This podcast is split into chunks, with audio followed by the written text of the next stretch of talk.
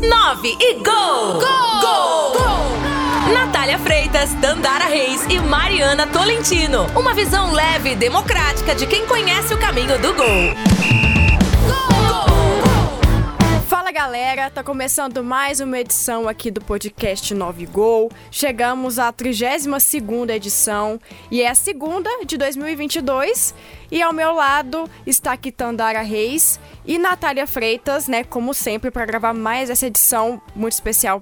E aí, Tandara, tudo bem? Tudo bem, Mariana? Grande abraço para você, para Natália, para todo mundo que nos acompanha aqui no 9 Gol. Mais uma edição especial. Pode-se dizer que é a primeira, oficialmente, né? A primeira edição de 2022. Não aqui do nosso lado, mas virtualmente. Estamos aqui com a Natália Freitas. Oi, Nath, tudo bem com você? Grande abraço, Mariana. Abraço também, Tandara. Tá tudo bem, tudo tranquilo e animada para começar mais um ano, mais uma temporada agora completa do podcast 9 Gol. Que o ano de 2022 seja repleta de muitas entrevistas para a gente aqui no nosso podcast. E nessa edição de hoje, vamos trazer mais um projeto goiano né, de vôlei. Além do Goiás, que está na Superliga A, o Vila Nova Olímpicos, Vila Nova AEGB, vai competir a Superliga B de vôlei, buscando o título da competição, buscando o acesso para a elite do voleibol brasileiro. Então hoje nós conversamos com o técnico da equipe, o Neilon Carlos, falando um pouco sobre a preparação da, da equipe para essa competição importante que já se inicia agora em janeiro. E também temos um assunto bastante polêmico no Viralizou dessa semana, né? Aquele caso lá com o Novak Djokovic. Então a gente vai comentar um pouquinho sobre esse caso também. E claro, como de sempre, o Mulheres na História. Gol de placa!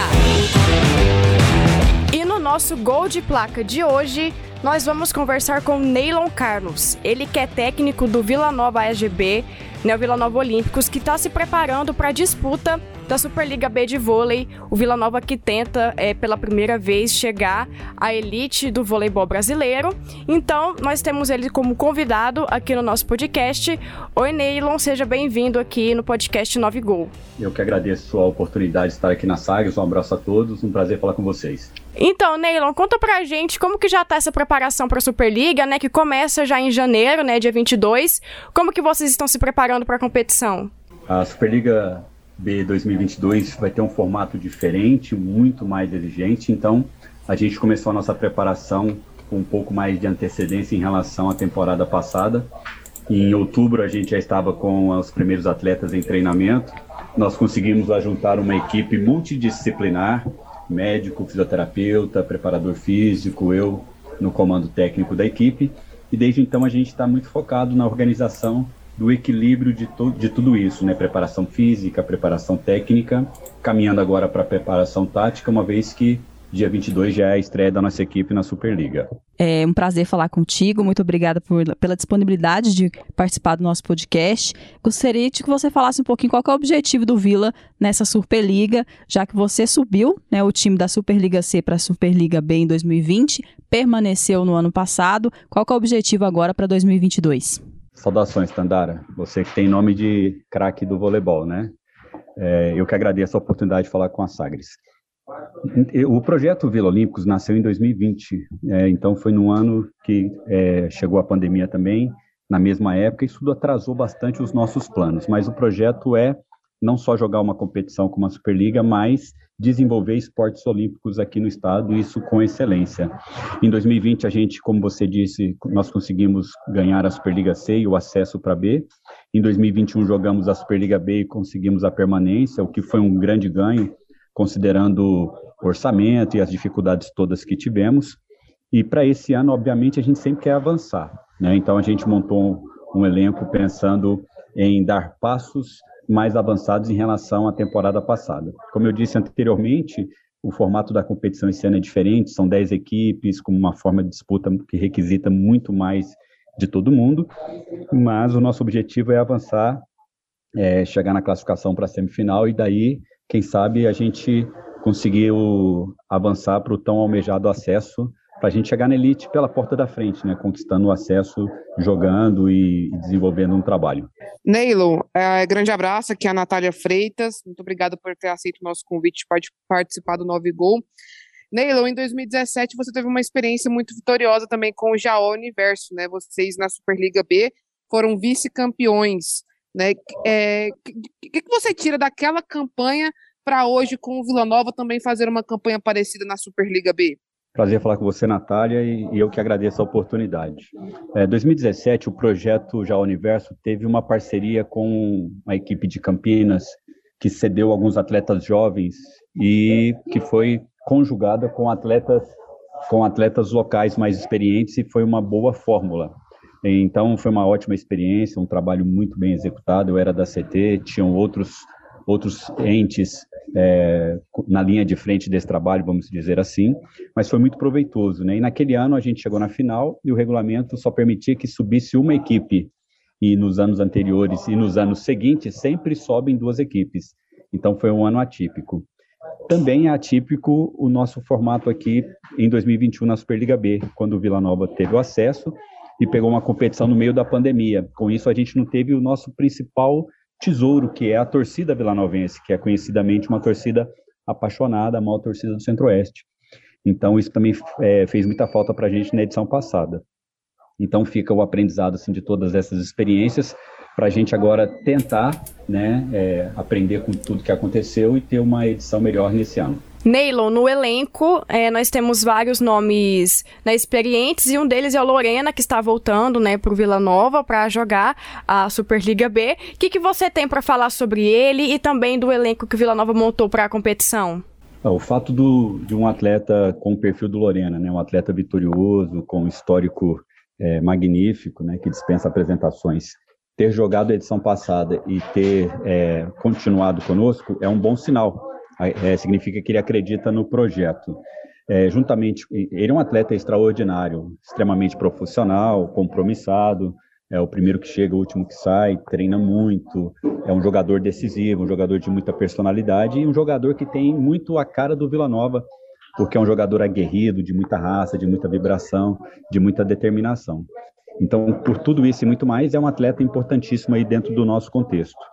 É, temos também outros atletas com bastante rodagens em equipes nacionais de alto nível, né? Atletas que jogaram Superliga na última temporada, atletas que jogaram no Corinthians, no Sesc Rio de Janeiro, em outras grandes equipes, e estão aqui é, compondo a nossa equipe. E também temos atletas jovens, né? Que estão projetando na carreira, querendo buscar o seu lugar ao sol. Então a gente tem um elenco mesclado, capitaneado por esse grande ícone do voleibol que é o Lorena. Bom, vocês estreiam no dia 22 de janeiro, já contra o Suzano. Qual é a expectativa para esse jogo? O que, que vocês têm é, estudado sobre esse adversário paulista? A estreia sempre é, tem uma expectativa de, de aquele, aquele pouco de tensão pré-estreia mesmo, né? Mas o Suzano, inclusive, é uma equipe que teve um bom investimento, montou um bom elenco, e, e, é uma equipe muito forte. Cheguei como uma das favoritas na competição, então já vamos estrear em alto nível. É, a gente avaliou eles no Campeonato Paulista. A grande questão é que do Campeonato Paulista para cá, que já tem dois meses, é, eles mudaram muito a configuração da equipe e de lá para cá não jogaram mais. Então, em nível de informações, a gente tem essa pequena dificuldade, mas a gente está estudando com o mínimo de informações que temos para poder fazer uma boa estreia entendendo o perfil desse adversário. Sabemos que é uma boa equipe, né, considerando o bom elenco, a boa CT, mas a gente acredita também no nosso trabalho, né, de a gente conseguir é, manter uma tranquilidade para cumprir um plano tático bem organizado, sermos efetivos e tentar um bom resultado já no primeiro jogo. Neilo, e além do Vila Nova, que outras equipes você destaca nessa Superliga B? Eu estou vendo esse campeonato como muito equilibrado mas a gente não pode deixar de considerar, por exemplo, que a equipe de Juiz de Fora foi a equipe que ganhou a Superliga B na edição passada, mas não quis a vaga no acesso para a Liga A e permaneceu. Então é um projeto já estruturado, já tradicional e que montou mais uma vez uma boa equipe para essa edição. Né? O próprio Suzano, que é o time que a gente vai estrear, que é uma equipe também tradicional, já foi campeã de Superliga A, né? tem uma história no voleibol, muita estrutura, muita trajetória, então é, acaba sendo uma equipe também é, bastante. É uma equipe favorita, vamos dizer assim. É, times de Minas Gerais que tem voleibol tradicional e muita estrutura, como o Praia Clube, que é parceira do Sado Cruzeiro, o Minas Tênis, que é um clube tradicional no estado. Então, é, tudo isso acaba tornando essas equipes aí bastante é, competitivas dentro da, da Superliga B. E Neilon, além do Vila Nova, né, que está jogando a Superliga B, nós temos o Goiás que está é, na Superliga A. Como que você vê esse cenário do voleibol aqui em Goiás? Ah, eu acredito que é um momento importante para o voleibol goiano, né, que precisa ser fomentado para que cresça cada vez mais. Na verdade, ainda no final do ano passado, tivemos a participação do Neurologia Ativa na Superliga C. Então, são times goianos nas três competições é, de alto rendimento do voleibol nacional, né? a Superliga C, B e A. Então, acaba que isso é importante para o fluxo do voleibol no estado, para o esporte no estado como um todo. O que realmente tenho uma expectativa é que isso sirva de fomento e de semeadora para um crescimento cada vez maior do, do voleibol aqui no estado.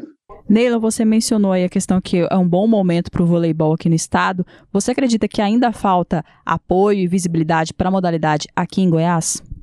Ah, eu acredito que a gente tem que fazer acontecer esse apoio e fazer acontecer essa visibilidade.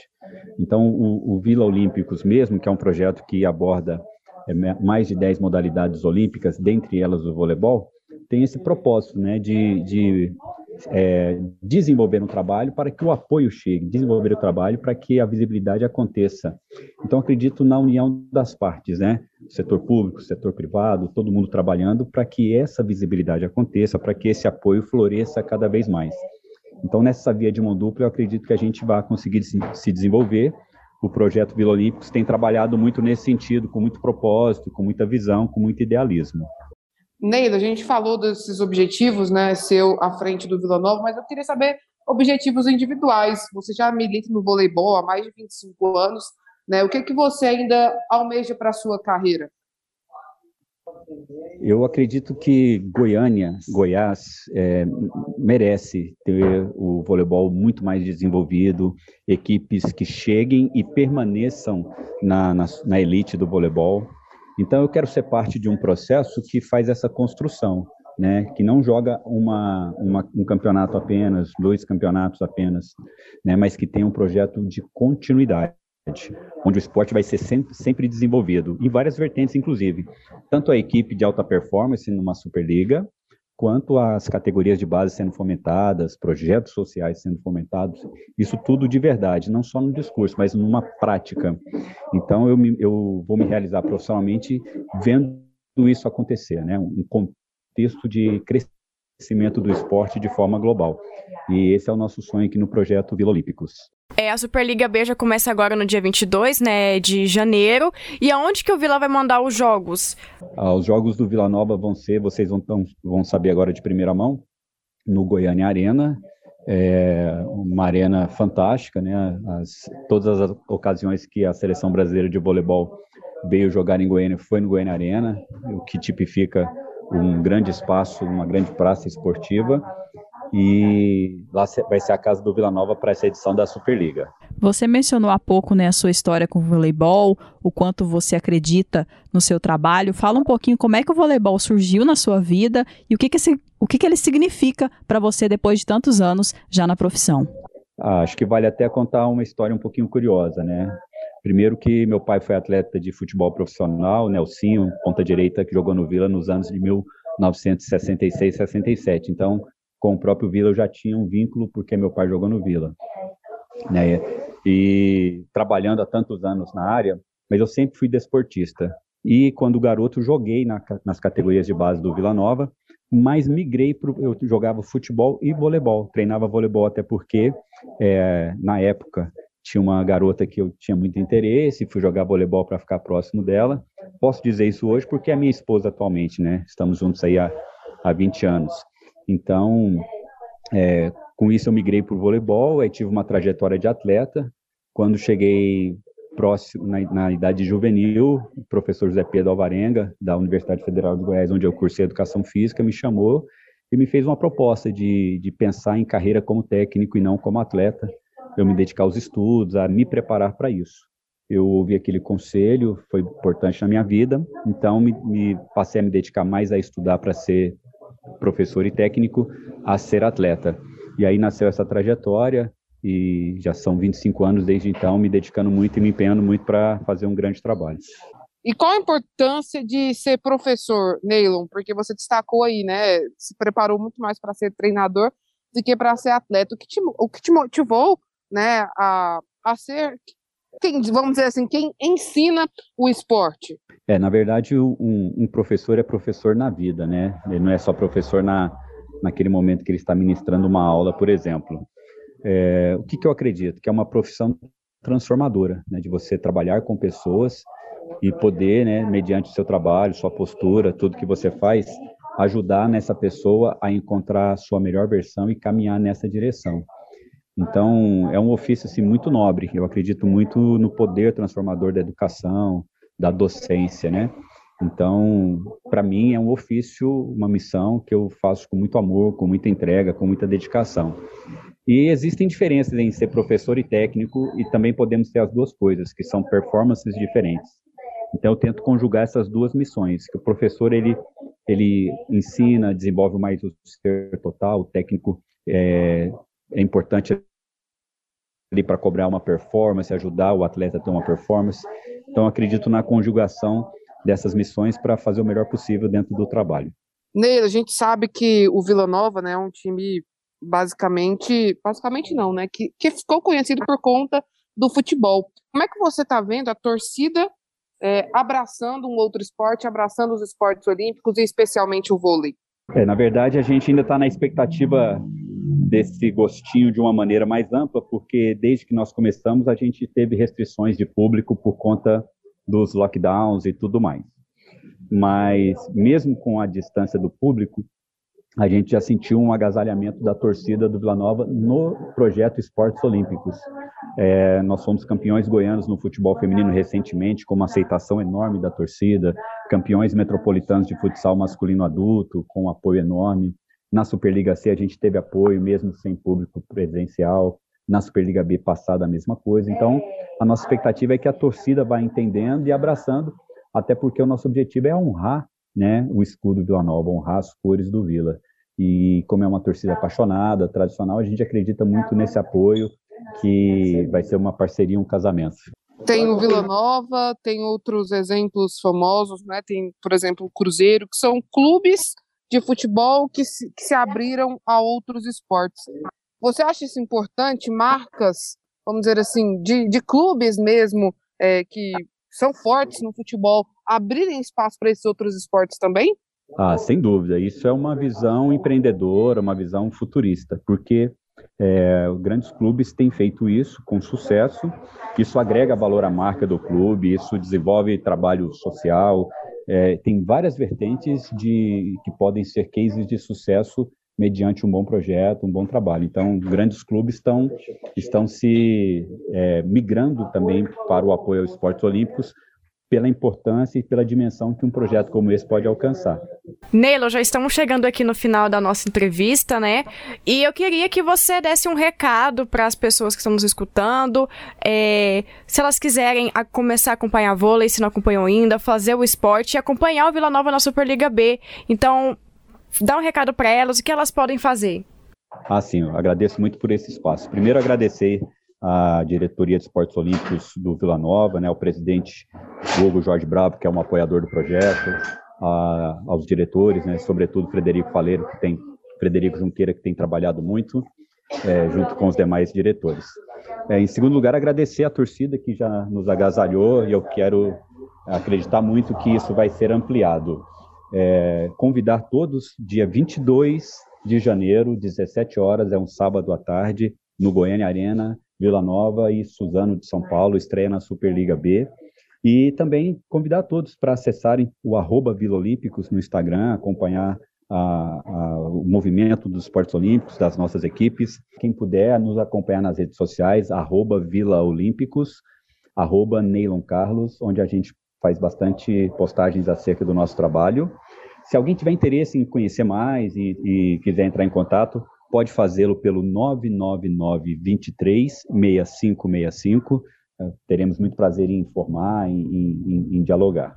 E convidar todos né, para acompanhar a gente na estreia de 22 de janeiro, sábado, 17 horas, no Goiânia Arena, Vila Nova e Suzano de São Paulo. Viralizou, repercutiu e virou pauta.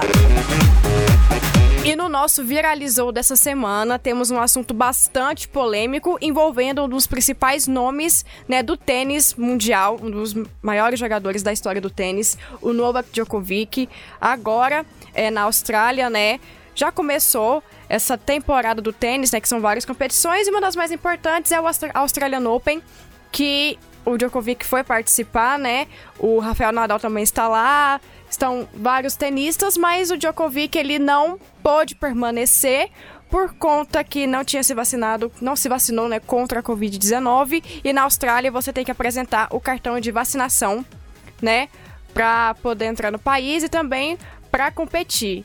E o Djokovic não fez isso, então ele foi barrado. É isso mesmo, uma situação muito polêmica, né, envolvendo um dos principais esportistas do, do mundo, né? Eu não acredito que seja só ali no tênis, mas já englobando outros esportes, ele é um dos maiores esportistas do mundo na atualidade, né? E o Djokovic, ele sempre deixou claro que é anti-vacina, que não quer se vacinar, e isso acabou, acabou dando um embrólio muito grande para ele nesse início de temporada. Ele viajou né, nessa última semana para a Austrália para participar do Australian Open, que começa no dia 17 de janeiro. Mas chegando lá, ele acabou sendo retido e ficou desde sábado em um hotel é, onde outras pessoas, onde outros estrangeiros, né, outros viajantes estão também por não terem tomado a vacina contra a Covid-19. Ele teve o passaporte dele, o visto dele cancelado e por isso ele ficou retido nesse hotel. É, nessa segunda-feira, nessa última segunda-feira, ele acabou tendo é, a, o pedido né, dele foi liberado, o recurso que ele teve foi aceito ele acabou tendo o visto de volta, mas a situação dele ainda não está definida, não é definido ainda que ele vai disputar a competição. Há uma briga jurídica, porque é, o, o, Ministério da, da Imigração lá é, da Austrália já está querendo também entrar com recurso para que essa decisão seja revogada e ele tenha né, o passaporte retido novamente. Se isso acontecer, ele pode ficar banido de entrar na Austrália nos próximos três anos. Se o visto dele for cancelado novamente, ele corre o risco de ficar banido de entrar na Austrália. É, a situação ainda é um embrólio muito grande. O Djokovic postou uma foto dizendo é, que tem a esperança de participar da competição, mas isso não é definido. Ele tem alguns argumentos de que ele teve a Covid recentemente, ali no finalzinho de dezembro, ele teve a Covid e no dia 30 já estaria liberado é, para participar, porque já não transmitiria a doença. Ele está querendo utilizar é, essa forma de já ter tido a Covid para ter a liberação de estar na Austrália e de participar, consequentemente, da competição. Mas essa situação ainda não foi definida. A competição começa no dia 17 de janeiro e ele já disse que já está treinando para participar do torneio. Mas é claro que nos próximos dias a gente deve ter novidades em relação a isso. Djokovic, que é, busca o 21 título dele de Grand Slam, o 14 título do Australian Open.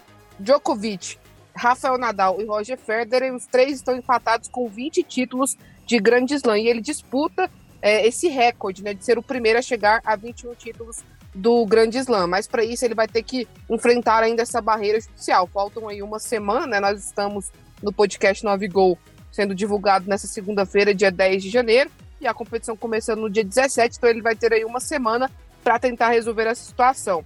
É, a defesa do Djokovic, que conseguiu né, esse recurso para que ele obtenha o visto de volta, informou que o atleta está na Austrália, mas não divulgou o local onde ele está.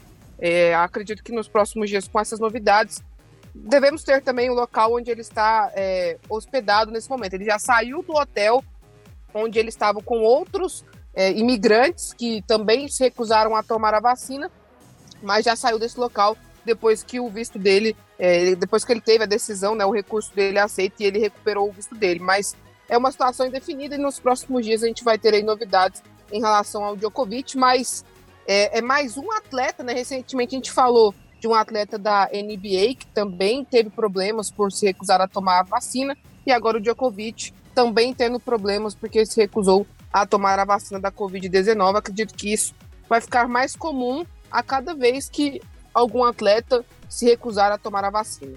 Situação muito complicada essa do Djokovic. Eu particularmente acho inacreditável pensar que ele se envolveu numa confusão desse tamanho única e exclusivamente por ser anti-vacina. Ele como atleta deveria dar exemplo, ele tem muitos fãs e ele deveria dar o exemplo. É uma, é uma, uma decisão uma decisão individual, muita gente argumenta que é uma decisão individual, mas é uma decisão individual que afeta o coletivo, que é o caso da é uma questão de saúde pública e vale ressaltar que nesse momento a Austrália passa por um grande surto de Covid.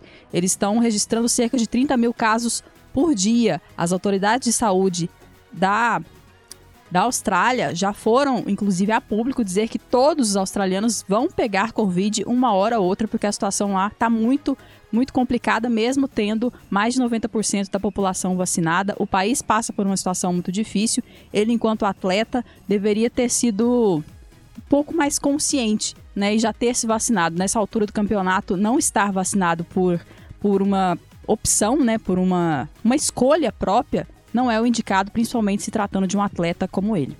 Diferentemente do Nadal, né? Que a gente pôde ver em vídeos que circularam na internet, que pessoas, né, os fãs tentaram tirar foto com eles, né, num treinamento, ele, não, gente, eu não posso tirar foto agora, não é porque eu não quero, mas é por causa da Covid, eu não posso tirar foto. É, acho, acho, ele falou que achava triste aquela situação, mas que ele não podia mesmo, por conta da, da contaminação. Então, esse é um exemplo, né, de atleta que deveria ser seguido, que todos deveriam abordar. E no caso do Djokovic, ele que é um dos maiores tenistas, né, da história. É, você também comentou, né, da NBA, que era o Kyrie Irving, né? Então, o Djokovic, o Kyrie Irving, outros atletas também, né? Por exemplo, o da NFL, o Aaron, Aaron Rodgers também, que teve esse caso polêmico com a vacina. Eles são considerados ídolos por muitas pessoas. Então, essas ações, essas atitudes deles podem refletir em outras pessoas, né? E também é uma decepção muito grande para aqueles que são fãs deles e apoiam é, a vacinação, né, que não são anti-vacina e que entendem a importância da, dessa campanha, né, de vacinação por todo mundo. Então, é um caso assim de decepção mesmo, tipo, nossa, como assim o Djokovic é a favor não é a favor disso, como assim ele é anti-vacina? Então é uma situação muito complicada também para todos os fãs verem os seus ídolos é, se posicionarem dessa forma, né? Mulheres na História. Jaqueline Carvalho é uma das mais importantes jogadoras de voleibol do Brasil. Aos 38 anos, a atleta é bicampeã olímpica nas edições de Pequim e Londres, duas vezes medalha de prata e uma medalha de bronze em campeonatos mundiais. Além disso, venceu por cinco vezes com a seleção brasileira o Grand Prix de vôlei. Nos últimos anos, foi convocada pelo José Roberto Guimarães para atuar na seleção como líbero, já que era destaque na parte defensiva. Em 2021, defendeu o Osasco Voleibol Clube. 9 e gol! Gol! Gol! gol! Então é isso, chegamos ao fim de mais uma edição do podcast Novigol, a edição número 32. Falamos de vários assuntos aqui diferentes, né? É, tratamos de vôlei, tratamos de tênis, falamos de do Covid, né? Dessa situação do Djokovic. E chegamos a mais uma edição. Obrigada por você ter nos acompanhado até o final. E é um prazer sempre contar com você aqui, Tandara. Prazer é meu, Mariana. Grande abraço para você, para Natália, para todo mundo que nos acompanhou em mais uma edição do nosso podcast 9 Gol. Grande abraço, Nath. Grande abraço, pessoal. Muito bom participar de mais uma edição do podcast 9 Gol com vocês. Continuaremos aí com mais entrevistas em 2022. Então é isso, gente. É, muito obrigada por vocês terem nos acompanhado aqui até o final. Lembrando que o podcast 9 Gol sai toda segunda-feira, às 8 horas da noite, no Sagres 730M e também no nosso portal, sagresonline.com.br. E você também pode escutar o podcast as outras edições do 9 Gol é, nos principais tocadores de podcast. E é isso, muito obrigada e até a próxima.